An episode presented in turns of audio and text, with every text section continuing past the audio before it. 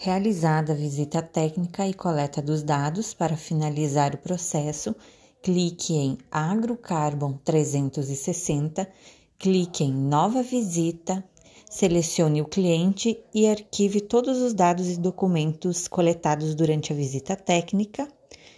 preencha todo o questionário e clique em Cadastrar.